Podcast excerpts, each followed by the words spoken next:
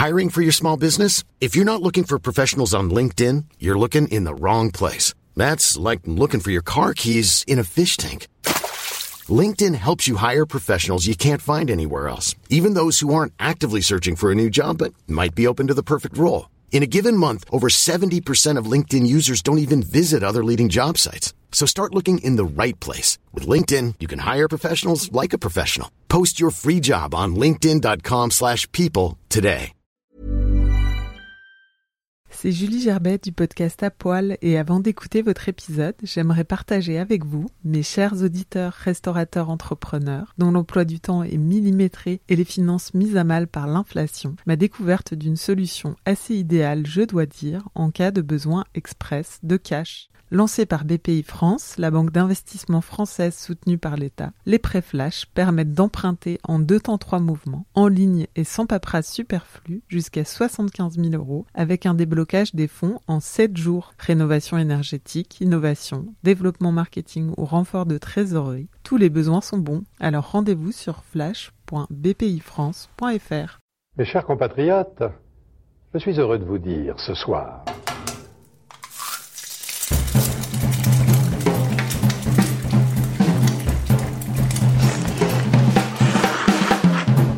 Bonjour et bienvenue dans À Poil, le podcast qui m'a nu les chefs. Je suis Julie Gerbet, la créatrice et hôte de ce podcast, et aujourd'hui j'ai le plaisir d'interviewer Michael Petrosian. Je rêvais peut-être de rejoindre l'entreprise familiale, mais en tout cas, c'était pas quelque chose qui était, euh, qui était inscrit, qui était acquis. Euh, donc même si c'est une entreprise familiale, mes parents, mes oncles, mes tantes, parce qu'en fait c'est vraiment une entreprise familiale dans le sens où il n'y a pas que mes parents, en fait on est, on est vraiment toute une famille en fait derrière cette société. Et, euh, et, on m'a toujours dit en fait, euh, ben c'est pas parce que tu apportes le nom que tu vas travailler, parce que si tu n'as pas les capacités en fait, ben, on trouvera quelqu'un d'autre. Et la société a toujours été gérée par des pétrociens, mais mais si il n'y a pas de pétrociens qui sont capables de la gérer, ben on trouvera des managers ailleurs euh, des gens euh, pour s'entourer parce que c'est une entreprise en fait et une entreprise ça se transmet pas comme un, comme un sac, comme une maroquinerie, c'est quelque chose de, de, mouvant dans un marché, Donc il faut avoir un certain nombre de capacités et comme en plus ça fait partie du patrimoine de l'ensemble des actionnaires, eh ben, euh, chacun veut aussi défendre son patrimoine et veut pas mettre à la tête de son patrimoine quelqu'un qui n'en aurait pas les capacités. Et donc du coup, ben, c'est quelque chose que je souhaitais, mais c'est quelque chose bah, pour lequel euh, il fallait que je travaille aussi. Et, euh, et, du coup, pour tout ça, et puis en ayant vu beaucoup mes parents euh, énormément travailler avec plein de difficultés, ils ont traversé de nombreuses crises, il y a eu des moments très, voilà, très hauts, des, des moments un peu plus difficiles. Et donc je m'étais dit, voilà, moi, je, Petrosian, j'aime bien, c'est mon nom, mais, mais c'est pas forcément là-dedans que je me vois. Moi, je me voyais un peu indépendant. Si je vous dis Petrosian, vous pensez caviar et saumon fumé, et vous avez bien raison car Michael Petrosian est l'héritier de la marque du même nom. Lui qui ne se destinait pas forcément à rejoindre l'entreprise familiale, il a commencé dans la finance puis ouvert la chaîne de restaurants à Dim a finalement pris les rênes de cette marque centenaire et l'emmène aujourd'hui à se renouveler, à se moderniser avec tact. La preuve avec le lancement récent de Manchouk, un service plus accessible de plats emportés et en délivrerie russo-arménien. Belle réaction à la crise actuelle. Avec Michael, nous avons parlé de questionnement, d'esturgeon et de désacralisation. Le partenariat avec Elle à table continue sur le site L.fr où vous pouvez retrouver chaque nouvel épisode 48 heures avant sa sortie sur les plateformes habituelles. Bonne écoute Bonjour Michael Bonjour tu viens de lancer Manchouk récemment, une nouvelle offre autour de recettes plus personnelles, arméniennes ou russes, en vente à emporter ou en delivery. Est-ce que c'était une envie euh, que tu avais depuis longtemps ou c'est une façon de s'adapter à la crise actuelle? Alors effectivement, on vient de lancer Manchouk. Alors c'est un peu euh, un peu des deux parce que euh, en fait l'idée elle est née pendant le premier confinement parce que euh, déjà c'était un moment où j'avais un peu plus le temps. Euh, on j'étais un peu stressé, donc euh, du coup je cuisinais pas mal, ça me déstressait, et notamment des recettes familles, vieux livres de famille, dans les recettes que j'avais écrites quand j'étais avec ma grand-mère, etc. Et du coup, voilà, j'ai commencé à refaire ces recettes-là, et je me suis dit c'est pas mal. Mes enfants, ma femme aimaient bien. donc je me suis dit, il y a peut-être quelque chose à faire avec ça. Et puis quand on a réouvert le restaurant en juin 2020, quand on a pu réouvrir, bah, du coup, la réouverture a été un peu difficile. Euh, parce que euh, bah parce qu'on a un restaurant euh, gastronomique avec ben, des coûts des, euh, un volume de table euh, qui, euh, qui, enfin, avec des touristes normalement, etc. Et du coup, la réouverture, on n'a pas fait du tout les chiffres qu'on espérait. Et je me suis posé la question de me dire qu'est-ce que ça serait si j'avais fait une offre complètement différente, si peut-être j'avais fait les, les, plats de ma grand-mère et des choses un peu plus festives qu'on puisse partager avec des amis et pas forcément à deux euh, dans un restaurant un peu feutré. Et, euh, et, voilà. Et quand on a refermé après, je me suis dit il faut que, la, vraie réouverture, euh, je fasse quelque chose de différent. Et, c'est là où j'ai commencé à réfléchir avec mon chef aux recettes familiales. Et on s'est dit tiens c'est pas mal et on va le tester en vente à emporter. Et on s'est dit, ben voilà, on va réfléchir ces recettes pour faire de la vente à emporter. Et, voilà. Et donc, du coup, on a lancé l'offre. Et euh, pour l'instant, ça se passe super bien. On est très content du début. Euh, on commence à avoir de la presse en plus, euh, donc donc c'est sympa. Et on a des bons retours de clients, y compris des gens de la communauté arménienne, parce que donc c'est une c'est une cuisine arméno-russe. C'est ni arménien ni russe, comme nous on est ni arménien ni russe, on est des Russes d'origine arménienne. Et donc c'est vraiment la cuisine familiale, la cuisine qu'on mangeait chez ma grand-mère. C'est les vraies recettes. Et c'est les vraies recettes, voilà. De la famille Petrosian. Exactement, c'est les vraies recettes de ma grand-mère, donc euh, avec des, des choses qu'elle nous faisait souvent et des choses qu'elle nous faisait un peu moins souvent, qui étaient un peu les repas de fête, comme les mantis, parce que c'est très long à préparer. C'est les euh, petits raviolis. C'est les petits raviolis, exactement.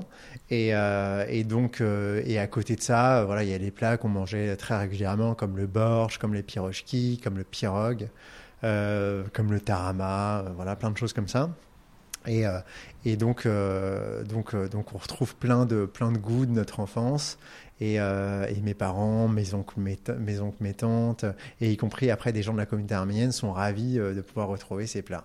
Et c'est vrai que c'est, même nous, c'est une cuisine qu'on connaît, enfin moi en tout cas que je connaissais assez peu et je trouve que qui se prête vachement bien à manger à la maison, à réchauffer facilement. et c'est vrai que c'est, c'est chouette de pouvoir euh, s'immiscer euh, dans les racines euh, de la famille. Et pendant le, bah, pendant le premier confinement, on t'en parlait aussi, vous avez lancé les, les, paniers particuliers. Vous avez montré que vous étiez capable d'être super agile. en même temps, pour une entreprise qui a résisté à, deux guerres mondiales, c'était facile? Bah non, c'était pas facile parce qu'en fait, bah, cette crise, vraiment, personne ne pensait que ça prendrait cette ampleur. Euh, du coup, en fait, pendant le premier confinement, euh, nous, il y a, un, un pan d'activité. Alors, les gens connaissent notre activité de restaurant, notre activité de boutique. En revanche, euh, on a une grosse activité qui représentait 60% du chiffre d'affaires, qui est la distribution. Donc, c'est on vend nos produits à des hôtels, à des restaurants, à des compagnies aériennes, dans des aéroports, etc. Et ça, cette activité-là, elle s'est arrêtée du jour au lendemain. Et donc, bah, du coup, il y a eu un moment ben, où on s'est dit, mais qu'est-ce qu'on va faire? Parce que nos boutiques, euh, alors il y en a certaines qu'on avait fermées parce qu'elles étaient dans des grands magasins, etc. Certaines qu'on avait laissées ouvertes, comme celle de la boutique historique euh, au, dans le enfin, boulevard de la Tourmebourg.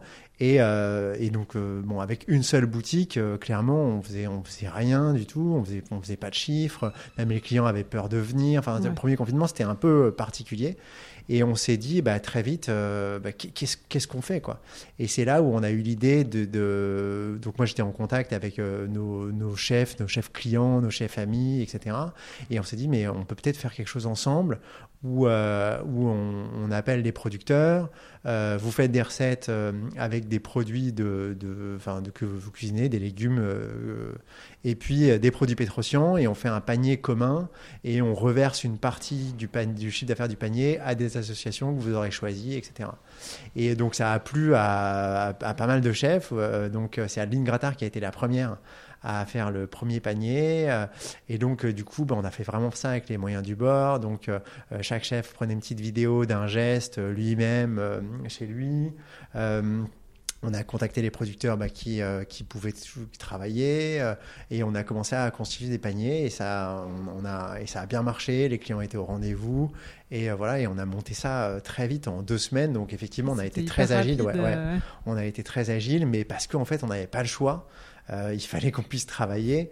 Et, et, malheureusement, on avait tellement d'activités qui étaient arrêtées que ben, la seule activité qui pouvait continuer, c'était le site internet. Et on s'est dit, bah voilà, comment euh, faire en sorte que les gens, on leur donne envie d'acheter nos produits et de cuisiner, etc.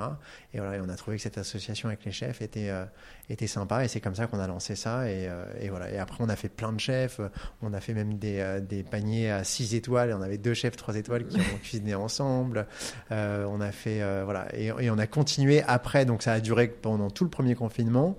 Euh, et après, on a, on a refait une autre opération euh, au moment où les restaurants ont fermé, mais là de manière un peu différente. Où là, c'est nous qui cuisinions, en fait, euh, nous au restaurant, je parle, des plats de chefs, mais là, c'était pas simplement des chefs français, c'était aussi des chefs suisses. on allait chercher un peu, un peu plus loin, et ça, ça a duré jusqu'en février jusqu'à jusqu'à euh, aujourd'hui euh, donc de, le lancement de Manchou qui, euh, qui occupe les cuisines du, du restaurant gastronomique Exactement. en attendant voilà, en attendant que on puisse c'est quelque chose que vous allez continuer quand même Manchouk ouais je, je, pense sincèrement que c'est quelque chose qu'on va continuer. Bah, comme je le comme je disais tout à l'heure en fait vraiment à un moment on s'est posé la question de savoir comment on pouvait ouvrir un restaurant gastronomique avec des jauges à 50% avec avec des gens qui veulent pas forcément passer trop de temps à table. C'est vraiment les, difficultés qu'on a eues quand on a réouvert en juin 2020 en fait. C'est les gens euh, venaient au restaurant parce qu'ils avaient vraiment envie de sortir, mais en même temps ils avaient peur. Il y avait l'histoire du masque, il y avait euh, l'histoire de pas passer trop de temps dans un endroit fermé, etc. Nous on n'a pas de terrasse et puis euh, puis manger du caviar en terrasse ou des produits, enfin ce qu'on servait, c'est compliqué. Et du coup voilà, on, s'est posé la question de se dire bah comment on peut transformer ce restaurant, faire un restaurant plus simple, euh, plus familial, avec des recettes plus généreuses. Et, euh, c'est en ça que ben, l'idée de Manchouk, euh, ben, on s'est dit, voilà, on va le tester d'abord en vente à emporter. Et si ça fonctionne, ben, vraisemblablement qu'on va transformer le restaurant en Manchouk et servir pendant un temps au moins euh, ces, ces plats-là au restaurant avec des grandes tablées, avec des tables bien garnies, voilà, des réunions de copains et un peu de vodka. et puis voilà se réinventer avec euh, avec ce nom auquel il faut faire honneur, c'est beaucoup de pression, beaucoup de de, de responsabilité. Euh, alors euh, ouais, c'est c'est clairement clairement de la pression, mais après moi j'ai la chance de, faire vraiment un métier passion, je l'ai choisi. ça a été, j'y suis pas venu tout de suite d'ailleurs, donc parce qu'il y a certains moments je me sentais pas prêt, peut-être pas légitime, et donc, euh, quand je suis venu, euh, ben, du coup, euh, voilà, je suis venu de manière très entière et donc vraiment pour, pour exercer un métier, mais surtout une passion. passion de transmettre, passion des produits, des beaux produits, pour voilà proche des clients, transmettre de l'émotion, etc. Et, et donc donc donc oui, c'est c'est une pression, mais, euh, mais en même temps, voilà, c'est quelque chose de, de, bien réfléchi à la base et vraiment de voulu. Quoi. Donc, euh, du coup, euh, je ne peux pas me plaindre. Tu rêvais pas du tout de, de rejoindre l'entreprise familiale quand tu étais enfant?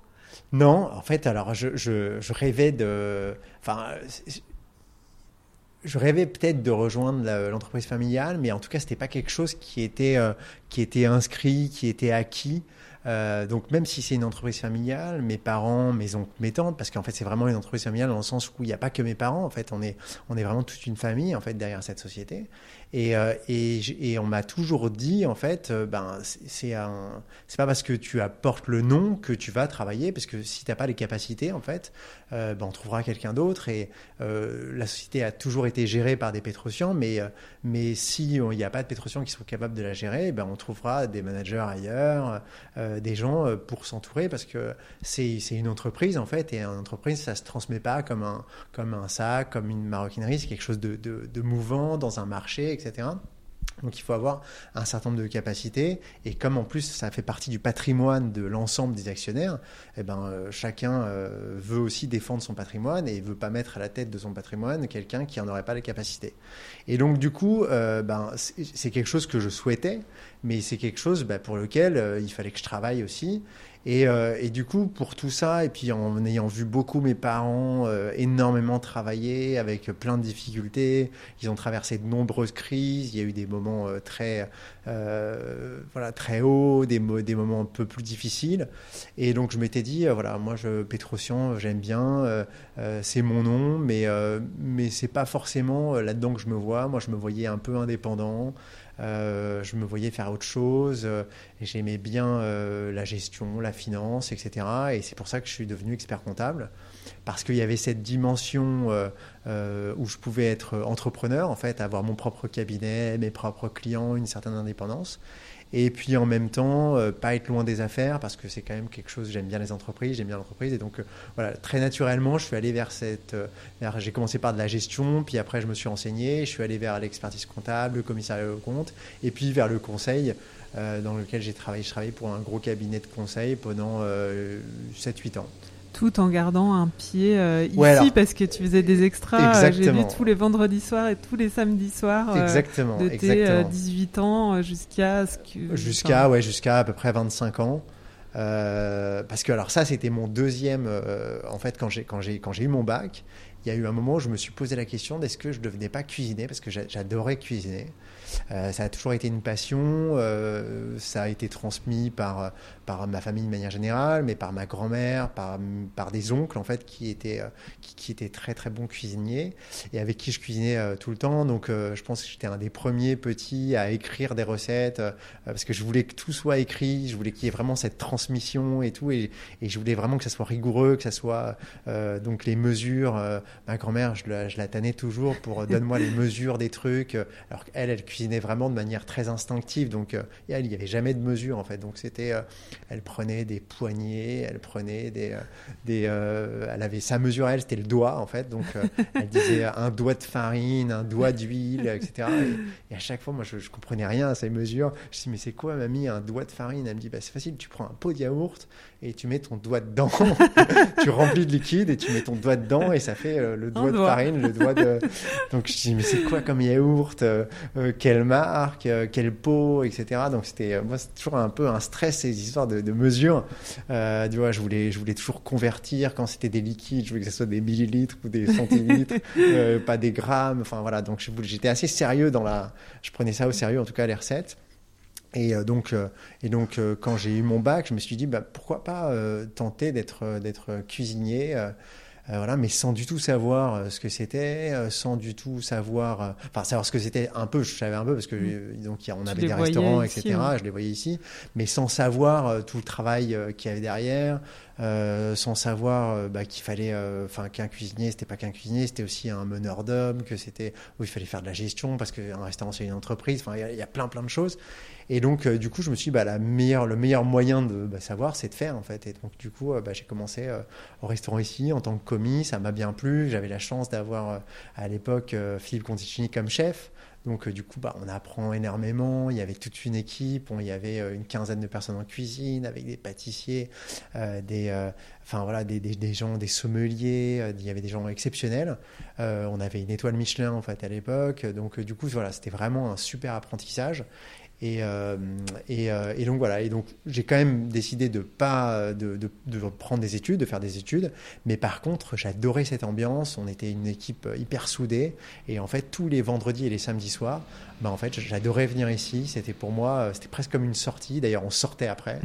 Euh, euh, on allait tous en boîte avec les, enfin avec avec les équipes, et c'était vraiment des, des, moments géniaux. voilà, de, de, comme comme une équipe de foot, comme une équipe de rugby. On était vraiment tous ensemble. on terminait le service, on nettoyait la cuisine et on sortait. Mais t'as tenu bon quand même, t'es resté. Euh, ouais, je suis resté parce qu'à chaque fois j'apprenais plein de trucs. Euh, euh, je changeais de, voilà, je suis passé de, de, de commis à chef de partie. J'étais super content et puis j'apprenais des choses. Et puis quand je cuisinais après pour mes amis, je sentais qu'il y avait que les gens disaient ah c'est bon, etc. Et, et, donc voilà, très vite j'ai été identifié comme le cuisinier de ma bande de, de copains et je recevais tout le temps. J'adorais recevoir, j'adorais cuisiner pour eux. Et je faisais des dîners parfois pour 20 personnes. Quoi. Euh, je pouvais passer euh, un, samedi euh, entier en cuisine, ça ne me dérangeait pas du tout. Et voilà, j'adorais recevoir, j'adorais cuisiner pour eux. Et puis, puis voilà. Et puis après, un moment, bah, un moment, ça s'est, un moment, ça s'est arrêté puisque pour le coup, j'avais moins le temps. je devais, je, je, commençais à avoir un vrai travail à côté. Et puis, euh, puis je commençais à avoir une copine et tout. Et donc les week-ends, euh, pas être là le vendredi soir et samedi soir, c'était compliqué. Mais donc, euh, donc voilà, j'ai passé des super moments. Et ça m'a donné, en fait, même si j'ai pas de diplôme de cuisinier à proprement parler, je connais toutes les bases. C'est hyper important donc, ça voilà. aussi quand ouais. on gère des restaurants. Ben voilà, c'est ça. Au moins on sait un peu de quoi on parle. Mmh. Euh, et puis, euh, puis connaître un peu les produits, savoir, euh, voilà, savoir Discuter comment, avec voilà, les équipes, avec, etc. avec un poissonnier, avec un boucher, avec un. Donc, enfin, pour moi, c'était un, une super formation et je suis ravi de l'avoir fait. Et, euh, et, finalement, c'est à, à, Shanghai euh, que c'est un voyage à Shanghai qui t'a donné envie de, de revenir euh, vers la cuisine, pas dans le caviar, mais dans le dim sum. Exactement, ouais. À la fin, j'allais dire à la fin des années 2000. C'était en 2010. 2010. Ouais, j'ai commencé dans le dim sum en 2000, fin, fin 2009 et j'ai commencé et j'ai ouvert mon premier resto en 2010 après à peu près 8 mois de, de de voyage, recherche, recettes. Et, et, euh... et, je me souviens à l'époque, euh, je t'avais interviewé ouais, déjà. c'était pour l'hôtellerie-restauration. Ouais, c'était ça. ça ouais. Et euh, tu voulais pas trop mettre en avant ton nom de Pétrosian, bah, en fait. Enfin, tu voulais vraiment euh, faire tes preuves. Enfin, voilà, à travers ton travail et ce que tu avais imaginé. Ouais. Ben en fait, ce qui, était, euh, ce qui était, euh, ce qui était compliqué, c'est que donc, euh, donc donc le dim sum, ça a été, ça a été une révélation pendant ce voyage où on est allé, euh, où on est allé avec ma femme. Enfin, elle était, elle était pas ma femme à l'époque, mais on a été euh, faire ce voyage où on a été, eux étaient en, en échange en fait là-bas, donc ils connaissaient bien et c'était des fans de, de, de dim sum et je pense qu'on a mangé des dim sum à tous les repas au moins. parfois, parfois on faisait deux déjeuners pour aller tester tout ce qui se passait. Et quand on est rentré à Paris, euh, on s'est dit euh, bon voilà on, on, va arrêter les dim sum. Et en fait le premier truc quand on est à, quand on a atterri on s'est dit mais on a trop envie de dim sum en fait. Et donc du coup on a on a cherché à Paris des dim sum. Et donc on a testé tout ce qu'il y avait de possible et inimaginable. Et on a et on on n'a rien trouvé de ce qu'on trouvait euh, euh, ouais, en Asie. Et euh, donc on trouvait ça en entrée dans certains restaurants etc et, euh, et puis voilà, et on s'est dit euh, pourquoi pas, euh, pourquoi pas essayer d'en faire. Et en fait, bon après c'est un produit qui est très compliqué, comme tout ce qui paraît très simple, en fait c'est très dur à faire.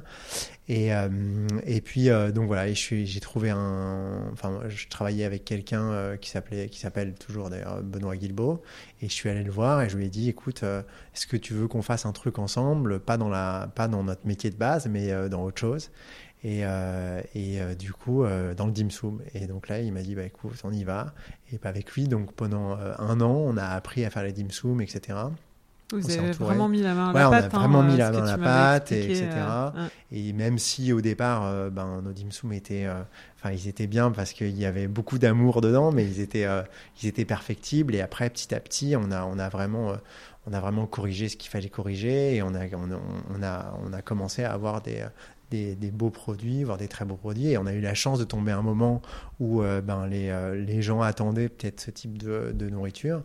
Et, euh, et, ça, et le succès a été au rendez-vous, mais dès le départ, assez énorme, même plus que ce qu'on pensait. Voilà, exactement, il y avait la queue.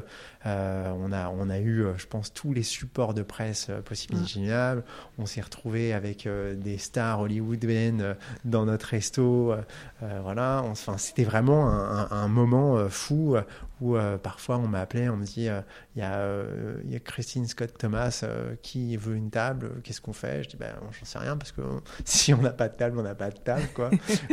C'était sans réservation? Ouais, c'était sans réservation, exactement. C'était avant l'heure. Euh, ouais, av avant l'heure, exactement. euh, bah parce que c'était tout petit ouais. et qu'on pouvait pas gérer euh, des réservations, mm. des gens qui qui viennent pas, etc. Mm. Et donc euh, donc voilà, et donc ça, ça ça a marché et ça continue de fonctionner puisqu'on on a gardé euh, les restaurants et euh, maintenant c'est ma femme qui s'en occupe. Euh, parce que mon associé il est parti faire autre chose. Euh, et donc euh, donc voilà. Et effectivement si je reviens sur le nom Pétrosian c'est que ben notre nom il est hyper peu connu pour le caviar pour pour le saumon, pour le tarama, etc. Pas pour les dim sum, il n'était pas. et, euh, et je voulais pas qu'il y ait d'amalgame en fait entre entre la marque et les dim sum, même s'il y a toujours des détracteurs, etc. Qui euh, après, même si le, le, rapport était ténu, il disait bon bah quand tu t'appelles Petrosian, c'est facile de faire des dim sum. Alors je le dis, non, c'est pas facile de faire des dim sum parce qu'il n'y a aucun lien, il n'y a aucun savoir-faire, euh, malheureusement aucune passerelle entre la réalisation de caviar et la réalisation de dim sum. Mais bon voilà, euh, on peut pas s'empêcher, les gens ne peuvent pas s'empêcher de, de, trouver des, des liens, euh, surtout les gens qui, euh, eux, n'entreprennent pas, en fait, et qui, du coup, pensent qu'il y a toujours une facilité derrière une entreprise. Et donc, donc voilà. Et donc, du coup, effectivement, je voulais pas mettre mon nom en avant pour pas qu'il y ait d'amalgame.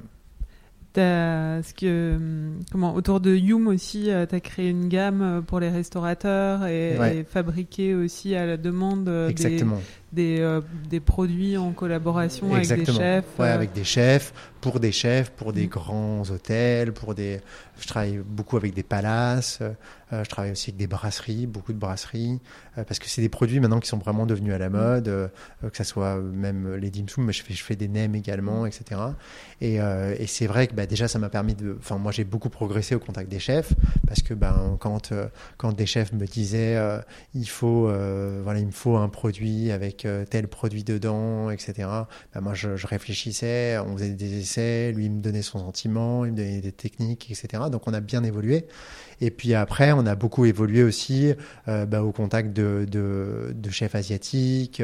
Euh, et puis bah, petit à petit avec le temps aussi. C'est-à-dire que maintenant, ça fait, ça fait plus de dix ans euh, qu'on fait des dim sum, donc on a progressé dans le choix des farines, dans le, dans le choix du matériel, dans le, et puis même, même les équipes. En fait, les équipes sont les mêmes depuis, ah euh, depuis l'ouverture. mon, chef, euh, voilà, mon chef est le même, donc il a vraiment progressé avec, euh, avec le temps. Et aujourd'hui, on a des, on a des dim sum exceptionnels, et même y compris des grands chefs étoilés et non étoilés, chinois ou pas chinois, sont là en train de, de, de, reconnaître en fait la, la, qualité des produits. Quoi. Donc ça, c'est valorisant. Comment a réagi ta famille quand tu leur as dit que tu te lançais dans le dim sum et, et pas dans le, le caviar?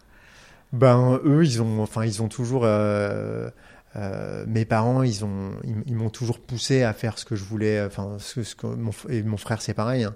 Donc, ils nous ont toujours dit, euh, faites, euh, faites, euh, si vous faites ce que vous aimez, vous serez bon dans ce que vous faites, et donc euh, du coup vous serez content, et, et euh, du coup comme vous serez content, vous serez heureux, et puis et puis voilà.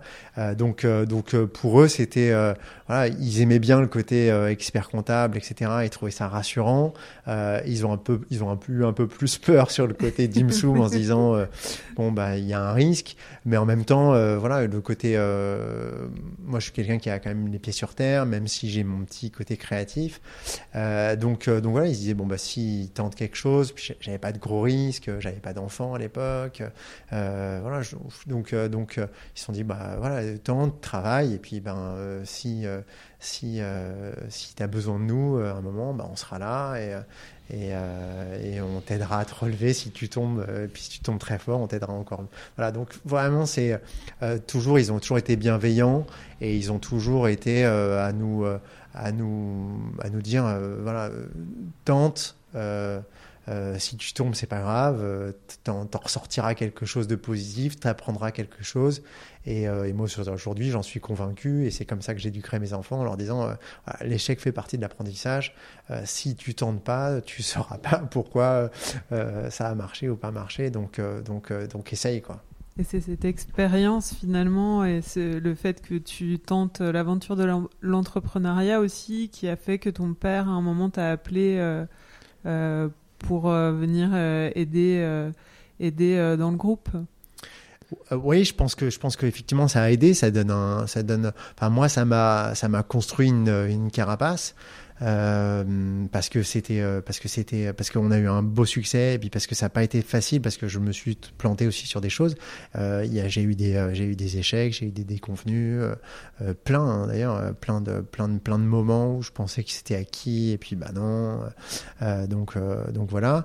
Et effectivement, bah, cette dimension entrepreneuriale couplée à cette dimension bah, finalement de, de gestion d'entreprise, etc. Je pense que c'est ça qui qui alors il n'y a pas eu un appel officiel en fait, c'est-à-dire que ça a été ça a été plus plus doux en fait, c'est-à-dire que j'ai commencé à m'occuper de, du restaurant. Euh, puis après, petit à petit, j'ai commencé à m'occuper du développement. Puis après, j'ai commencé. Et donc, en fait, comme on est vraiment dans une entreprise familiale, euh, il faut créer, je dirais, euh, un peu sa place. Sans reprendre la place de quelqu'un d'autre parce que là c'est compliqué donc il faut créer son métier en fait je dirais et puis après une fois qu'on a créé son métier on rayonne et comme on rayonne, et ben, du coup, les gens vous font confiance. Et, et, et puis, et puis ben, on commence vraiment à, trouver sa place comme ça. Et donc, euh, mais si on attend euh, bah, qu'on vous donne le truc en disant bah voilà ça y est maintenant toi tu t'occupes de ça etc ça ça fonctionne pas enfin en tout cas pas chez nous euh, et donc euh, donc nous c'est euh, le principal c'est d'être là et de commencer à observer et en observant bah, de faire et puis puis en faisant bah, très vite les gens vous font confiance et vous appellent et puis après vous devenez indispensable quoi qu'est-ce qui t'a donné envie de revenir? Euh, de venir tout court. de, de, revenir, de, ouais, de venir. Euh, Qu'est-ce qui m'a donné envie de venir? Bah, Après, c'est euh, enfin, c'est des produits déjà que j'adore. Euh, c'est une très belle marque, etc. Et puis à un moment, je me suis posé la question. Je me suis dit si si si j'ai la chance de pouvoir le faire, est-ce que est-ce que j'aurais pas de remords si je la laisse passer? Donc ça a été ça a été un vrai moment de questionnement. Et je me suis dit, euh, bah, j'ai pas envie de laisser passer cette, euh, cette chance-là. Et puis, bah, c'est arrivé aussi un moment où, euh, où, euh, mon père avait besoin d'aide, où mon frère était aussi bah, en train de prendre des responsabilités aux États-Unis, etc. Et donc, et donc voilà. Et donc, du coup, je me suis dit, bah, c'est le bon moment d'y aller. dans quelques années, il sera trop tard. Euh, on aura fait d'autres choix, etc. Et puis même moi, je, je serais, je serais, je ailleurs. Et donc, euh, donc voilà. Donc je me suis dit, c'est pas, voilà, j'ai, j'ai pas envie de laisser passer cette, euh, cette chance-là. Et du coup, et du coup, je suis ravi. Et puis après, c'est quand même une société que je connais quand même relativement bien. je, je la connais vraiment de l'intérieur, etc. Je connais bien les gens. Et, et donc, donc ça s'est fait après assez naturellement. Et donc, tu as commencé par le reste par J'ai commencé par le restaurant, le déménager. Euh, Alors euh, pas tout de suite en fait. Il était, euh, il était au-dessus de la boutique historique. Donc j'ai commencé par, ben, par le reprendre de manière donc recruter une nouvelle équipe, etc. donc en me disant ça va être facile et en fait ça n'a pas du tout été facile parce que bah, il y avait plein de choses à changer parce que en plus je pensais que j'allais pouvoir en changeant des petites choses j'allais pouvoir trouver une nouvelle clientèle, etc. Je me suis aperçu qu'aussi ça c'était beaucoup plus long que ce que j'avais pensé. Euh, on est dans un quartier qui est le 7e arrondissement, qui est un quartier assez traditionnel, etc. Il y a certains codes qu'on bouge pas. Voilà, donc j'ai vraiment appris, euh, c'est-à-dire que quand j'étais euh, quand j'étais chez Yum, euh, j'étais seul décideur avec mon associé. On faisait des choses. On est dans un quartier dans le 9e où euh, tout ce qu'on pouvait faire, c'est pas grave. S'il n'y a pas de nappe, c'est pas grave. On, était dans un esprit un peu cantine. On faisait, on n'avait pas du tout une clientèle traditionnelle qui payait cher pour son repas. Donc il y a plein de choses qu'on pouvait tenter. Il y a plein d'imperfections qui pouvaient passer sous le coup de voilà, ça fait partie. Il y a de l'ambiance. Alors que dans un restaurant gastronomique, il y a quand même des codes à respecter il y a quand même des, il y a un cadre, il y on peut pas faire du tout tout ce qu'on veut, et donc, euh, donc, euh, bah, je me suis aperçu qu'il y avait plein de choses que je pouvais pas faire, euh, et donc ça a été aussi un vrai apprentissage qui a pour le coup un vrai carcan, et, et donc, donc ça a été, ça a été, ça a été long, ça a été parfois un peu douloureux, et puis il y a eu des petites victoires, et puis après ça a commencé à prendre, et, euh, et, on a été euh, et après on a été assez content et quand on, et après effectivement on a eu l'opportunité de se déplacer en face et d'avoir un restaurant avec euh, avec pignon sur rue etc ce qui est quand même beaucoup plus facile à travailler qu'un restaurant au premier étage où on se retrouvait bah, très vite avec une clientèle euh, bah, uniquement euh, en réservation, euh, très peu de passages, donc donc et puis ce côté un peu endroit d'initié qui peut faire peur à certaines personnes, alors que là un restaurant qui a pignon sur rue au rez-de-chaussée c'est quand même différent. Puis là, tu avais à repenser le décor, le concept, tu as mettre complètement ta patte aussi dedans et, et euh, ton père, il t'a tout de suite, ton père et, le reste de, de, la famille, de l'équipe, ils t'ont fait confiance? Euh, Ouais, ouais. Alors ça, c'est euh, bah ça, ça fait partie quand même du, euh, du euh, bah, de l'expérience. C'est-à-dire que euh, quand je suis arrivé, je suis arrivé avec un projet et je leur ai dit bon bah voilà, pour moi le restaurant il faut que ce soit ça. Et donc le projet, je l'avais suffisamment bien travaillé pour qu'il soit bien construit. Et voilà, ils ont ils ont adhéré au projet.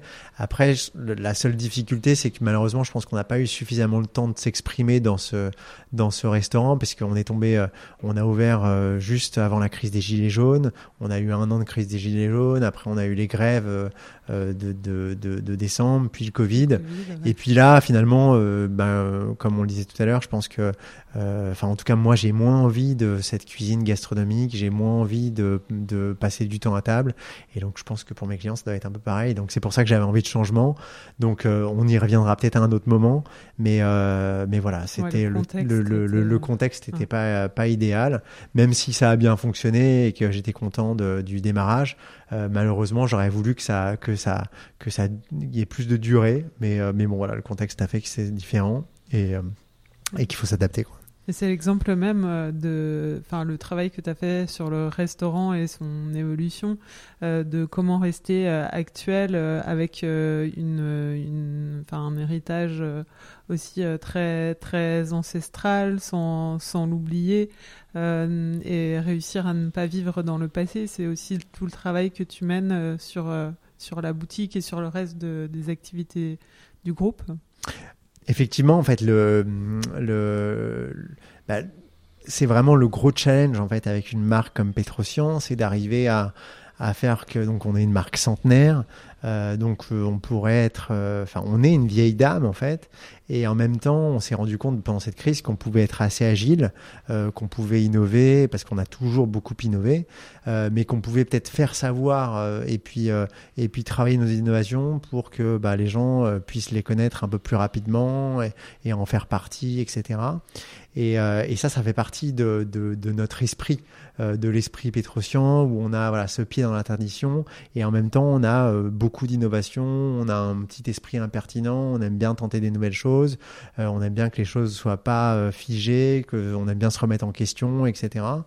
Et euh, et, et, donc, et donc, c'est ça le challenge, effectivement, c'est d'arriver à, à, à, faire en sorte que bah, Petrosian euh, soit encore un vrai challenger, euh, qu'on puisse euh, sortir de nos produits phares et des produits pour lesquels on est connu, comme le caviar, comme le saumon, et innover vers d'autres produits, aller vers d'autres produits, mais tout en ayant, voilà, en respectant ce savoir-faire, en respectant nos traditions. Et donc c'est un, un savant mélange en fait entre entre entre ces différentes choses, et ben, qui fait que ben, on est qu'on a un pied dans la réalité d'aujourd'hui et qu'on reste actuel et qu'on reste désirable. Et c'est ouais, vous avez pas peur en tout cas, euh, effectivement, comme tu disais, d'innover. Enfin moi, c'est un truc qui m'a toujours euh, un peu bluffé. Euh, les, les, innovations R&D, je crois que ton père, il, s'amuse beaucoup avec ça, ce qu'on m'avait dit. Le, caviar liquide, les feuilles de, le caviar les feuilles séché, de, les feuilles de caviar. Exactement, les feuilles. Le caviar à râper aussi, non Voilà, ça, ça, ça, ça c'était ça, c'est moi, voilà. Et comme quoi, voilà, il y a vraiment cet esprit commun. donc ouais, effectivement c'est de pouvoir s'amuser avec la matière euh, sans la dénaturer, euh, euh, sans la trahir et en évitant en fait toutes les fioritures. Ce qui est important en fait pour nous aujourd'hui, c'est de c'est le nos produits sont des sont des produits qui provoquent une émotion en fait chez les clients et ils sont une on a la chance d'avoir des produits qui sont associés généralement avec un moment qui peut être un moment unique on a plein de gens qui nous disent euh, je me rappelle euh, d'avoir mangé du caviar euh, le jour où j'ai fait ma demande en mariage. Je me rappelle le jour où j'ai eu mon concours de médecine mon père m'a offert une boîte de caviar etc et on a de la chance d'être associé à ces moments d'émotion ces moments d'exception etc et nous ben, dans notre dans notre dans nos perspectives etc on se dit ben voilà on va essayer de les multiplier en fait ces moments ces moments d'émotion ces moments exceptionnels les moments euh, où on pense à Petrosian, on va essayer de les multiplier par justement des innovations, euh, des créations produits qui font que ben voilà un caviar séché c'est facile à garder, on le garde, euh, on n'a pas besoin de le mettre au frais et on peut le mettre sur ses œufs quand on a envie de, pimper un peu une omelette. et puis ben, le caviar à râper c'est venu comme ça aussi en fait, c'est venu en train de se dire voilà la poutargue c'est un produit qu'on vend beaucoup, qu'on aime qu'on aime bien. Pourquoi pas essayer de faire une poutargue de caviar? Et là, voilà, on part, on part avec, avec nos équipes dans la recherche et parfois ça marche. Il y a plein de trucs qu'on n'arrive pas à faire finalement ou qu'on fait pas parce que ça, ça vaut pas le coup, parce que c'est pas bon et, et voilà. Et il y a des trucs, parfois il y a des petites pépites qui sortent. Et, euh, mais ça nécessite voilà, de toujours penser, et toujours euh, être à l'écoute, euh, regarder ce qui se passe à côté, regarder ce qui se passe à l'étranger quand on peut voyager. et puis, puis voilà, et c'est ça vraiment l'esprit, c'est de, de considérer que rien n'est acquis et de remettre toujours tout en question. D'ailleurs, vous avez, vous avez développé une, nouvelle gamme aussi cette année autour de, la truffe et il y a d'autres euh, choses aussi, euh, enfin d'autres euh, satellites comme ça, je mhm. crois que vous voulez continuer à développer. Oui, alors les, donc la gamme autour de la truffe, c'est effectivement pour se dire on a, on a, toujours fait de la truffe, on a toujours fait des produits à base de truffe, mais on n'avait pas d'environnement dédié à la truffe et la marque Petrosian est tellement forte sur le caviar et sur les poissons fumés que bah, finalement euh, les gens ne pensaient pas à nous pour euh, ces produits-là, alors qu'on avait un vrai, vrai savoir-faire, qu'on a nos propres cuisines où on fait toutes nos sauces, où on fait voilà, on fait tous nos produits euh, cuisinés à base de truffes. Et voilà. Et donc du coup, c'était d'avoir de, une, une marque pour avoir une tribune et pour pouvoir dire, bah, on, va ouvrir un corner. Bah, dédié à ce produit et puis on l'a fait à la grande épicerie dans le dans le dans le sixième. Et puis voilà, et donc là on a que des produits à base de truffes, donc on l'a appelé euh, la truffe par Petrosian. Et puis effectivement, donc ça fait partie du premier satellite. Après, ben, on a Manchouk, euh, qui est euh, la partie familiale russo-arménienne, etc. On va bientôt avoir une cave à vin en fait. Donc, donc là l'idée c'était 99% de nos clients, quand ils achètent du caviar, ils nous disent Mais qu'est-ce que je bois avec le caviar? Parce que c'est vrai que c'est un produit qui est cher, on n'a pas envie de se tromper dans l'accord. Et donc, euh, bah, c'est pour répondre à cette question, parce que alors il y a le, le la vodka, qui, est le, qui est le plus euh, facile, mais, mais qui convient pas à tout le monde en fait. C'est-à-dire que c'est quand même un produit qui est relativement fort. Les caviars sont de plus en plus fins en fait, parce que bah, les goûts évoluent aussi. Et c'est vrai que ben, la vodka avec le caviar, bah, ça peut être trop fort. On peut casser un peu certains goûts. Et donc, et donc parfois, c'est mieux d'aller vers d'autres choses, euh, parfois peut-être un peu plus inattendu, etc.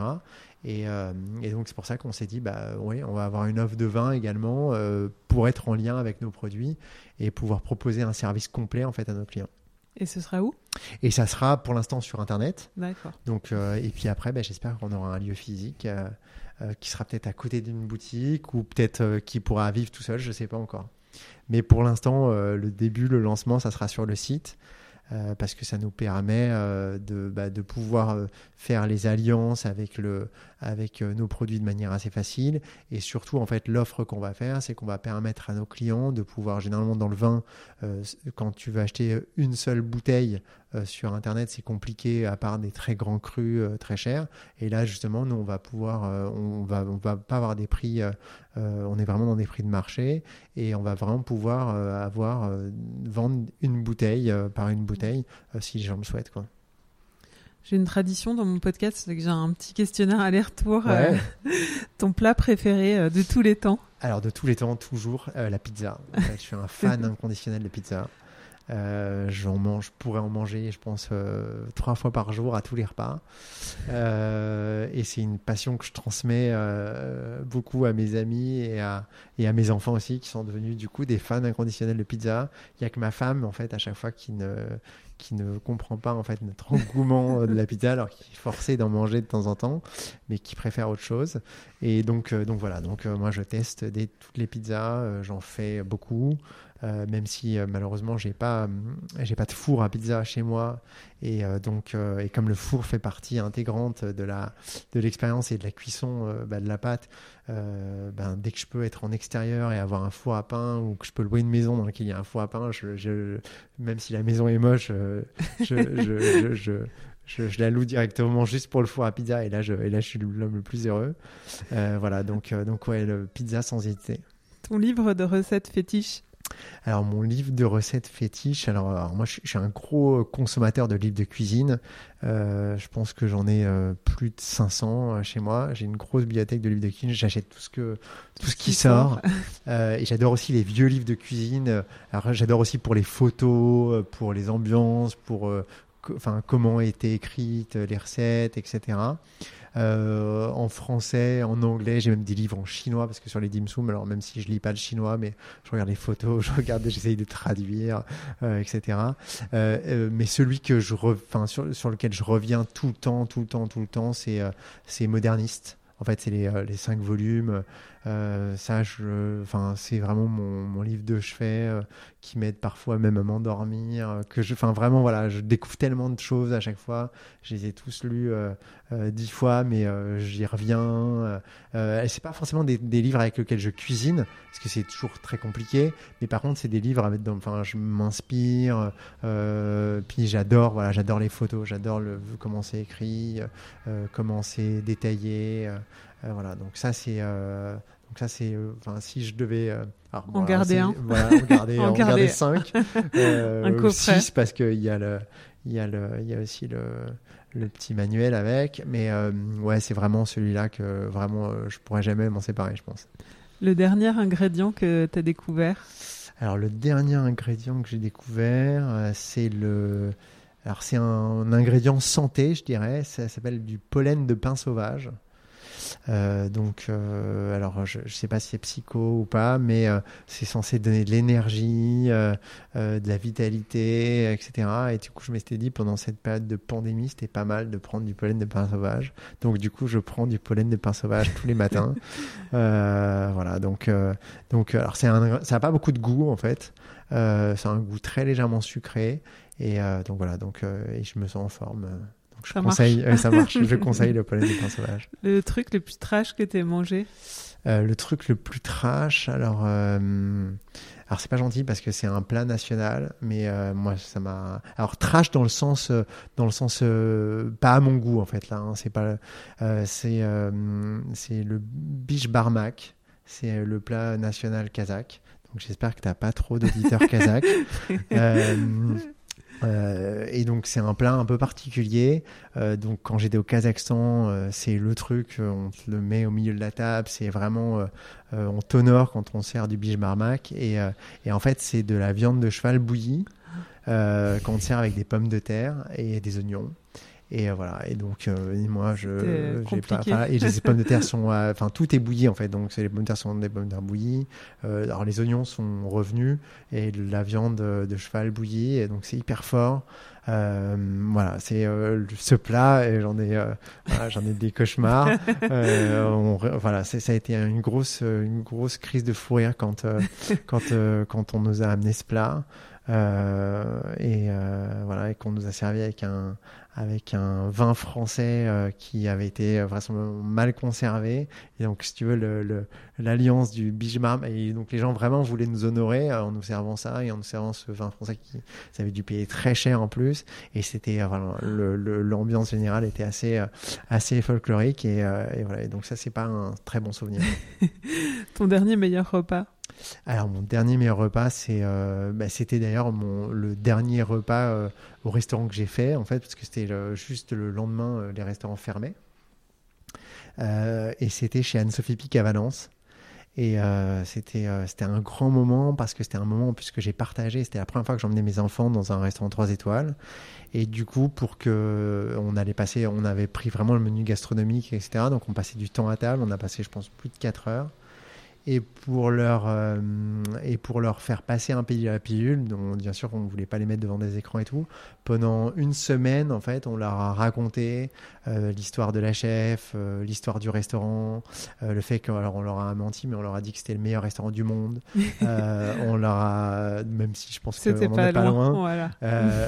et du coup on, on, leur a dit voilà on, on, a fait tout un cérémonial et en fait ça ça a marché parce qu'ils étaient vraiment comme au spectacle. Ils avaient euh, ils avaient les yeux pleins d'étoiles, ils ont, ils sont, euh, ils sont préparés, ils sont habillés pour leur soirée. Mon fils a voulu mettre une cravate, donc c'était vraiment euh, un, un, truc assez, assez mignon. Même ma fille qui a 5 ans, elle était voilà, et, du coup ils ont posé plein de questions et l'équipe a été géniale avec eux parce que elle les a amenés en cuisine, ils leur font faire plein, ils leur ont fait faire plein de choses ludiques et qui donc eux, je pense qu'ils s'en souviennent aujourd'hui de leur de leur expérience. À chaque fois qu'on leur dit c'était quoi votre meilleure expérience récente? C'est toujours Anne-Sophie Pic.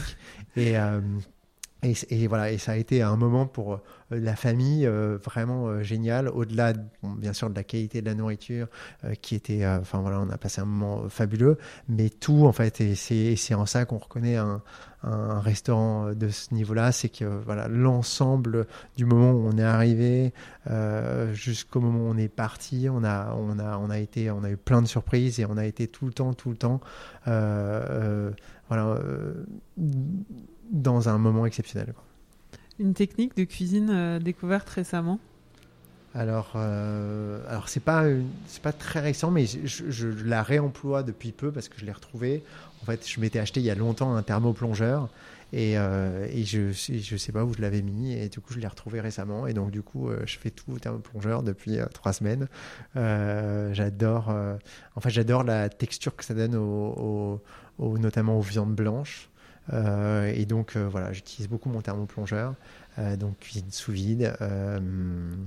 et c'est assez pratique en plus, donc c'est un thermoplongeur qui, est, qui est connecté. Et donc, du coup, je peux mettre à distance en cuisson mes aliments pour que, ça, pour que ça dure 4 heures et que quand je rentre, ça, soit, ça soit bien chaud. Et, et voilà. Et donc, donc, ça, c'est un truc ouais, voilà, que j'ai redécouvert récemment. Le chef ou la chef à suivre? Euh, Le chef ou la chef à suivre, bah, je dirais. Euh, alors là, moi, je, je, suis, un, je suis un fan d'Emmanuel Renault. J'adore euh, bah, Anne-Sophie Pic. puis après. dans les jeunes, dans les, dans dans les, les jeunes que tu as découvert. Que as dans les découvrir. jeunes que j'ai découvert. Pas qu'ils soient pas jeunes, mais. bah, Mathias Marc bah, qu'on voit un peu en ce moment, euh, que, que j'aime bien. Et euh, euh, après, j'ai plein de. Bien sûr, j'ai pas de noms qui me viennent là comme ça, mais moi, je vais tout le temps au restaurant quand je peux, avant le Covid. Et donc, ouais, j'adore découvrir de nouvelles tables. Tommy Gousset, par exemple, c'est quelqu'un que j'apprécie beaucoup. J'adore sa cuisine. Euh, après, moi, j'adore la cuisine un peu euh, pas trop traditionnelle, pas trop classique. Euh, donc voilà. Après, j'adore la bouffe italienne. donc, donc je suis, je suis assez, voilà, je suis assez éclectique. j'aime bien, voilà, j'aime bien tout. J'aime bien aussi des chefs étrangers. J'adore, par exemple, Jean Georges. Euh, j'adore son approche aussi de la cuisine. C'est un, j'ai eu la chance d'aller plusieurs fois euh, chez lui à New York, donc euh, donc voilà, donc je les suis. Euh, et c'est vrai que sur Instagram, ce qui est top, c'est qu'on peut suivre un peu, euh, un peu, un peu tout le monde comme ça. Et pendant ce confinement, c'était top parce que justement tout le monde euh, cherchait à, voilà, tout le monde était à la maison, tout le monde avait du temps et voilà, j'adorais de l'émission de Cyril Lignac en passant par par Eric Ripper aux États-Unis qui faisait des des grilled cheese sandwich. voilà, j'étais client de tout et j'essayais tout, donc top. Musique pour cuisiner? Alors, euh, moi j'adore, euh, j'aime bien, enfin, le. Ça dépend en fait des moments. C'est-à-dire que si je cuisine le matin, je vais avoir tendance à mettre du funk. Euh, si je cuisine le soir, je mettrais plutôt de la soul, style c'est la chez la enfin ou du rock, les Commitments par exemple. Donc ça va vraiment dépendre du moment, euh, mais euh, j'adore cuisiner en musique. Et sinon, parfois, j'écoute beaucoup des podcasts aussi en cuisinant. Euh, euh, parce que je trouve que c'est pareil, c'est un moment où, euh, où, euh, où, enfin, en fait, la cuisine me détend. Donc, du coup, je, j'adore, voilà, j'adore faire autre chose en, cuisinant ou parler, quoi, ou, mm. ou parler avec un, avec un ami, avec, avec ma femme. donc, la cuisine, enfin, chez nous, c'est la pièce qui vit le plus. Et, euh, et, on passe tous nos repas dans la cuisine et, et, euh, et donc donc ouais c'est vraiment un, un, moment de partage ou, ou, seul effectivement avec de la musique mais, euh, mais c'est toujours un bon moment la cuisine. Un compte un Instagram que tu aimes suivre? Un compte Instagram que j'aime. Ben, j'aime bien euh, bah, j'aime bien les, les, enfin, les nouveautés les bons plans etc donc j'aime bien le compte de euh, Raphaël Marchal en randonnion euh, que, que j'aime bien suivre. Après, enfin, pour le coup, sur Instagram, euh, je suis plein de trucs, quoi, et, euh, y compris pas de la bouffe, parce que j'adore aussi, j'adore aussi la mode. Et donc, euh, du coup, je suis euh, plein de plein de comptes. J'adore le sport, donc je suis plein de comptes de sportifs. Euh, donc, ouais, Instagram, ça me permet de, de, de voir plein d'environnements différents, et c'est ça que j'aime bien, quoi. Donc, donc c'est vrai que dans dans mes dans les gens que j'aime bien, il y a autant autant des Italiens pointus pour des pour des trucs de mode que des sportifs de haut niveau et que des chefs ou des ou des euh, ou des journalistes euh, gastronomiques euh, qui vont qui vont voilà montrer des trucs que je connais pas et que je pourrais tester quand quand les restaurants seront ouverts et pour enfin revoyager quoi. Merci.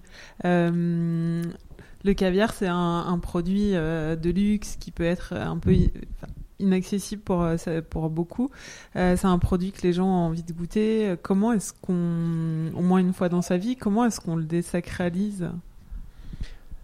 Alors ça c'est une vraie bonne question parce que c'est une question qu'on se pose tous les jours en fait. Euh, effectivement, le caviar c'est un produit qui est cher, mais en fait on a une vision faussée euh, du prix du caviar. Si tu prends, euh, si tu vas dans la rue et que tu demandes aux gens combien coûte une boîte de caviar, tu vas avoir des, des, gens qui vont te sortir des trucs qui sont qui sortent de l'entendement parce qu'en fait euh, euh, la perception euh, du prix de ce produit est bien au-delà de la réalité. Moi, il y a des gens que je connais qui sont d'un certain, d'un bon milieu, etc., qui vont me dire je rêve de manger du caviar. Et tu dis, mais c'est un rêve qui est accessible, puisque enfin, si je, je donne un prix moyen, on va être à 66 euros les 30 grammes. Euh, de caviar et donc du coup ben, on peut largement euh, euh, alors ça reste un produit qui est qui est cher. mais mais mais, ça reste un produit qui est quand même quand on a envie de se faire plaisir comme quand on, s'achète une bonne bouteille de vin on peut s'acheter ben, on peut s'acheter du, du, du, caviar sans problème.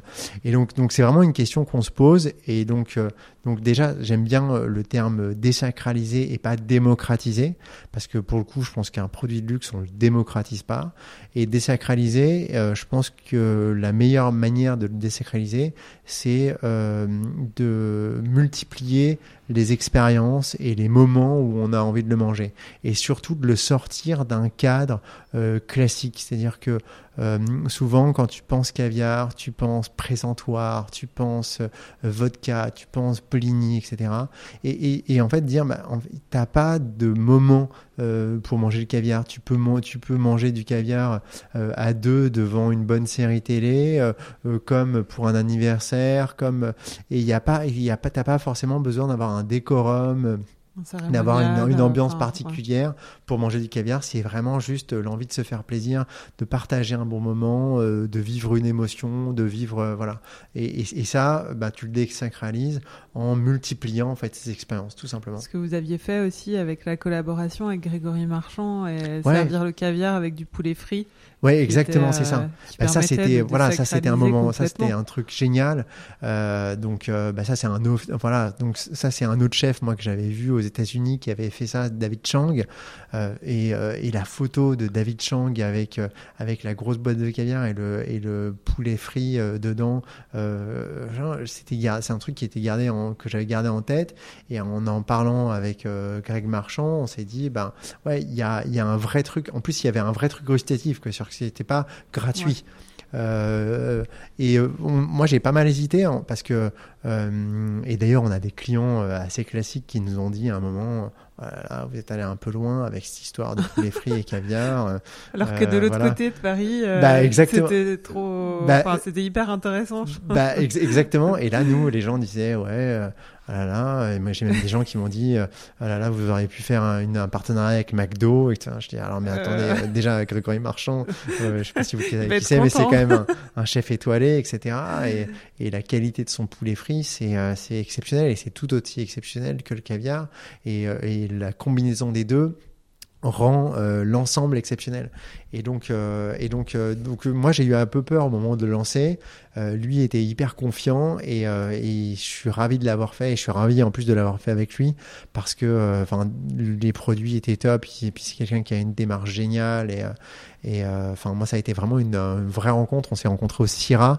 Alors je le connaissais de nom comme ça mais je lui avais jamais parlé et on s'est rencontré au CIRA, bah, le dernier CIRA qu'on ait fait en fait et, et tout de suite ça a été un moment moments d'échange et, et, voilà. Et c'est venu comme une évidence de faire ça ensemble. Et ça a été un super moment et super produit. Qu'est-ce qui rend le caviar Petrosian si unique? Alors, le, le, c'est le temps en fait. Vraiment, le caviar, le seul, le seul, euh, donc le caviar, il n'y a rien de plus simple parce que c'est deux ingrédients, c'est des œufs d'esturgeon, du sel, et tout le travail, en fait, le travail, c'est le temps. Le temps, euh, le temps, euh, ben, le temps de l'élevage, en fait, de l'esturgeon, parce que c'est un poisson qui est fragile, c'est un poisson qui est qui est, euh, qui, est, euh, qui est capricieux, qui est gros, qui, qui nécessite un vrai temps d'élevage. c'est très long, hein, c'est plusieurs années. C'est plusieurs années, c'est euh, c'est en moyenne 8-10 ans en fait. et une fois que tu as extrait les œufs, après, ben, c'est le temps de la maturation pour développer les arômes, pour, pour, pour développer la texture en fait du grain. Et, euh, et c'est euh, et voilà. Et c'est ça et c'est tout ce temps, c'est le respect de toutes ces étapes euh, qui va faire que bah, tu vas arriver à la fin à un produit exceptionnel. Et, et, voilà. Et c'est ça qui fait bah, le caviar Petrosian, c'est ce temps et bien sûr toutes les étapes de sélection euh, en amont parce que bien sûr on travaille pas avec n'importe quelle ferme on travaille pas euh, euh, avec n'importe quel pays etc pour pour avoir une qualité de produit qui nous permette de faire cette maturation et de pouvoir sublimer en fait tous les arômes du caviar. Et vous achetez les œufs si on dit cru. Alors, vous faites la, propre maturation, votre propre exactement, Exactement. En fait, il y a vraiment deux métiers. Il y a le métier de, de, de, ferme, en fait, qui, qui est euh, l'élevage des esturgeons. Et après, il y a notre métier, qui est notre métier de, de sélection, donc de ces élevages. Euh, ça, c'est la première partie de notre métier, donc en amont. Euh, de conseils, etc. Parce que ça prend donc 8-10 euh, ans, mais pendant ces 8-10 ans, il y a plein de conseils qui doivent être faits pour améliorer euh, la qualité du caviar qui va sortir à la fin du processus. Et après, une fois que le caviar est, de la bonne qualité, etc., et là vient effectivement toutes ces étapes de maturation qui durent chez nous à peu près entre 3 et 6 mois. Et, et là, c'est le temps. Là, c'est le temps, c'est l'analyse, c'est la sélection, c'est euh, et puis après, à la fin, euh, euh, ben c'est jusqu'à jusqu'au conseil qu'on donne dans les boutiques où ben on va dire aux gens, voilà, un caviar, une occasion. Et donc c'est pour ça que chaque client qui entre dans une boutique, on lui fait goûter le caviar qui va qui va acheter et qui va consommer parce que euh, ben, un moment tu as envie d'un caviar euh, qui va être puissant, un autre moment plus doux, un moment croquant, un autre moment plus euh, fondant et, et ça si tu restes sur le même caviar, tu pourras être déçu à un moment. Et donc du coup nous ce qui est important c'est que tu es vraiment le caviar du moment et donc que tu quand tu vas dans une boutique, tu goûtes et tu repars avec le caviar que tu, que tu vas manger. Il y a un vrai cérémonial quand on vient dans la, dans la boutique. C'est vrai que c'est assez chouette. Euh, c'est pas juste euh, un, un, achat, enfin, c'est tout un, bah, une expérience. Euh. C'est ça, il y a, bah, nous, ce qu'on ce qu'on ce qu'on souhaite et qu'on souhaite garder, et je pense que c'est encore plus important aujourd'hui, euh, c'est euh, bah, c'est justement ce côté expérience. C'est-à-dire que si euh, bah, nos vendeurs, ils ont aucune connaissance et que euh, tu as le même service qu'en achetant sur Internet, bah, les gens, demain, ils achèteront sur Internet. Là, quand tu viens dans une boutique, il faut vraiment que tu aies un échange. Et, l'échange, il va même au-delà. C'est-à-dire que nous, on pose des questions aux gens. Comment vous allez le manger? Avec quoi vous allez le manger? Dans quel contexte?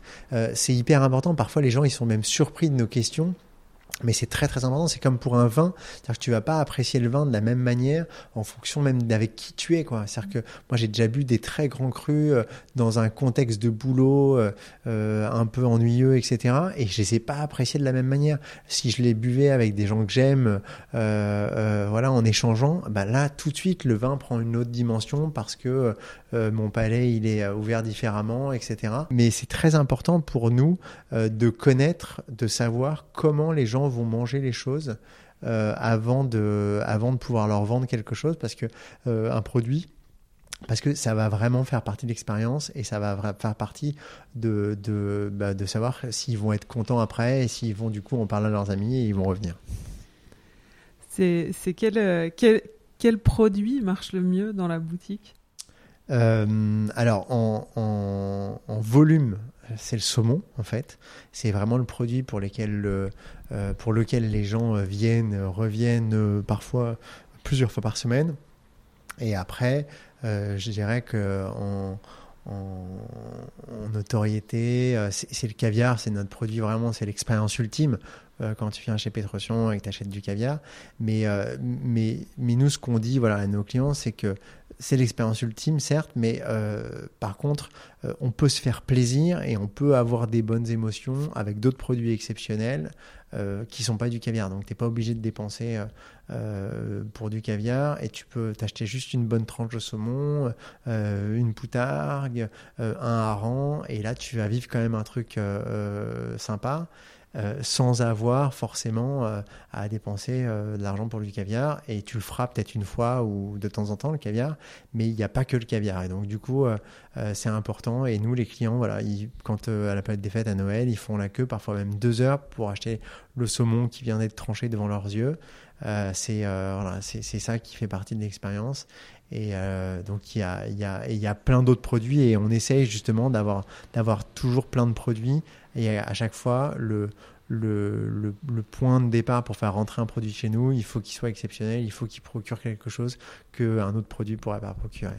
Ouais, même le, même le tarama, il est exceptionnel. Enfin, c'est vrai que tout est. Ouais, on essaye de. enfin, le, meilleur que tu puisses manger finalement. Ouais. En tout cas, on travaille pour ça. toi, qu'est-ce que tu préfères, toi? Moi, j'aime beaucoup un produit qui s'appelle le, le saumon euh, Suhoi. Euh, c'est un produit qu'on a dû lancer il y a 3-4 ans. Euh, c'est un, un saumon qui est préparé un peu comme une, comme une charcuterie, comme un pâte à negra. Donc il est, il est presque confit en fait. Il est, il est euh, fumé et maturé pendant 60 jours. Donc on part d'un filet de, un, un, grand filet de saumon et on obtient un, un petit morceau qui fait 120 grammes parce que du coup il a quasiment presque séché et il se coupe comme un comme un comme une salaison en fait comme un comme une charcuterie. Et ça ça avec un champagne c'est ou un bon vin blanc c'est exceptionnel. Donc ça c'est un produit que j'adore et que j'adore faire découvrir aux gens parce que euh, bah parce que les gens euh, ils vont pas a priori c'est un voilà c'est un, un, un, produit qu'il faut faire découvrir. Mais par contre euh, dès que les gens l'ont goûté une fois chez un mois ils reviennent ça représente quoi pour toi la cuisine aujourd'hui? Ben c'est euh, fondamental en fait. C'est euh, c'est euh, trois fois par jour je cuisine tout le temps même le matin je cuisine je, je peux pas voilà c'est vraiment dès que je suis en vacances enfin voilà c'est fait partie vraiment intégrante de ma vie. Dès que je suis en vacances le premier truc que je fais je regarde la cuisine je sais pas pour moi c'est une pièce je, je peux pas passer un moment sans cuisine. euh, et euh, voilà. Et, du coup, c'est pour ça que euh, moi, j'adore louer des maisons et pas forcément aller à l'hôtel. Et ou quand je suis à l'hôtel, a un moment, j'ai besoin d'aller voir le chef, d'aller voir la cuisine, d'aller. j'adore parce que déjà, je fais attention à ce que je mange d'un point de vue, voilà, de la qualité des ingrédients. donc, donc, j'aime pas me faire avoir entre guillemets. Donc, j'aime bien contrôler, voir, voir ce qui se passe, etc. Et j'adore, euh, voilà, j'adore euh, faire des courses. Euh, je pense que je suis, je suis le seul, je suis le premier au marché le matin quand quand je suis en vacances et même dans la dans la dans la dans la journée, enfin dans la dans, l'année, dans la dans l'année. j'adore aller au marché. voilà, et j'adore surtout ne pas avoir de liste quand je vais faire les courses. Donc ça, je sais que c'est pas ce qu'il faut faire d'habitude, mais voilà, j'adore euh, même aller dans un supermarché et me laisser surprendre par des trucs, euh, acheter des trucs que, que je vais jamais cuisiner après parce que j'ai mes placards remplis de produits secs par exemple euh, ou de ou de condiments que j'utilise peu. Donc donc donc mais voilà ça, ça me rassure. J'adore avoir plein de choses avoir les placards bien garnis et puis, et puis parfois, ben, je me prends l'idée de dire tiens, je vais utiliser ça, je vais me marier avec ça, et puis ça fonctionne ou ça fonctionne pas parfois. Mais, et voilà, j'adore faire ça. Comment tu te présentes aujourd'hui? Euh, Aujourd'hui, bah, je dirais que je suis un, bah, je suis un entrepreneur, repreneur. euh, donc, euh, donc, il y a ce côté vraiment reprise d'entreprise, puisque c'est vraiment, euh, le sujet, on a fait un vrai sujet de transmission, etc. Parce qu'il y a ce côté familial qui est important et en même temps entrepreneur parce que euh, une entreprise, il n'y a rien de figé en fait. Donc euh, il y a, y a, enfin c'est surtout pas, tiens, on te donne quelque chose. C'est vraiment, on, on, donne quelque chose qui est en mouvement et en fait on donne pas quoi. On participe au mouvement pendant un temps et puis après il y aura un autre mouvement derrière moi et et, euh, et j'espère que ben, le, le, le, mouvement va suivre. Donc on a nous, notre logo avec le bateau qui est sur la mer et c'est vraiment cette vision-là. Donc euh, euh parfois la mer est calme, parfois il y a une tempête et le bateau est là et, et, euh, et on n'arrive pas au bout et il y a toujours un renouvellement, il y a toujours une continuité. Et donc, donc il y a vraiment cette, ce côté entrepreneur dans le sens où voilà, il y a chaque jour est différent, chaque jour a, a son lot de, de succès, d'échecs. Euh, mais c'est ça qui est passionnant, quoi. C'est que rien n'est écrit à l'avance. Moi, il y a plein de moments où euh, j'ai un planning avec plein de choses à faire, etc. Mais mais euh, mais il y a plein de moments où j'aime bien me laisser surprendre et, il y a plein de journées qui sont très différentes de ce que j'avais pensé qu'elles seraient, quoi. Ça y est, on arrive à la fin. J'ai, j'ai une autre une autre tradition, c'est que je demande une recette à cuisiner à la maison si on veut voilà, reproduire une de tes recettes. Vu que tu cuisines beaucoup, euh, je suis à la bonne porte. Alors, euh, qu'est-ce que je pourrais te dire? Euh, bah, Une recette que je fais, que j'ai fait par exemple, une recette que je fais souvent, c'est les boulettes de viande de ma grand-mère. donc ça, en plus, c'est une recette qui est facile et en plus, c'est une recette que j'ai mise sur le blog de Petrosian. donc, donc voilà, donc c'est des boulettes de viande hyper simples, mais très moelleuses. Euh, et qui sont euh, du coup qui sont panés euh, avec de la chapelure. tu utilises quelle viande? Et de la viande de bœuf, mais tu peux mettre bœuf et agneau aussi. moi, je suis pas un grand fan d'agneau, donc j'aime bien que bœuf. donc c'est et, et, voilà avec très simple avec persil, moutarde, des biscottes que on met à l'intérieur du de la de la de la, ou ça peut être de la, de la mie de pain. Ou, voilà, c'est pour vraiment donner ce côté moelleux. Et puis après, on les panne et on les cuit à l'huile. Et, euh, et, ça, mes enfants, ils raffolent de ça. Donc, je leur ai fait hier. Et, euh, et j'adore. Et ça, c'est vraiment pour le coup euh, mon plat de quand, quand, je le fais. Quand je le fais, je pense à ma grand-mère. Quand je le mange, je pense à ma grand-mère. Et je pense, voilà, tous ces tables de fête et tout. Donc, c'est c'est un, c'est un, c'est une vraie Madeleine de Proust, quoi. Merci, Michael. Merci beaucoup. Vous venez d'écouter Michael Petrosian, épisode 17 de la saison 4. Pour goûter aux délicieux produits Petrosian, rendez-vous à la boutique historique, boulevard de la Tour Maubourg, dans le 7e arrondissement et sur le site petrosian.fr. Pour la nouvelle offre Manchouk, autour de spécialités arméniennes et russes, rendez-vous sur Deliveroo. Vous pouvez écouter les précédents épisodes sur votre appli podcast préféré ou sur le site apoil-lepodcast.com. Et n'oubliez pas de vous abonner au compte Poil Podcast sur Instagram pour ne manquer aucune nouveauté. Cet épisode a été monté par Garance Munoz, musique par Santiago Walsh. À dans deux semaines pour un nouvel épisode d'Apoil. Even on a budget, quality is non-negotiable. That's why Quince is the place to score high-end essentials at 50 to 80% less than similar brands. Get your hands on buttery soft cashmere sweaters from just 60 bucks, Italian leather jackets, and so much more. And the best part about Quince, they exclusively partner with factories committed to safe, ethical, and responsible manufacturing. Elevate your style without the elevated price tag with Quince. Go to quince.com slash upgrade for free shipping and 365-day returns.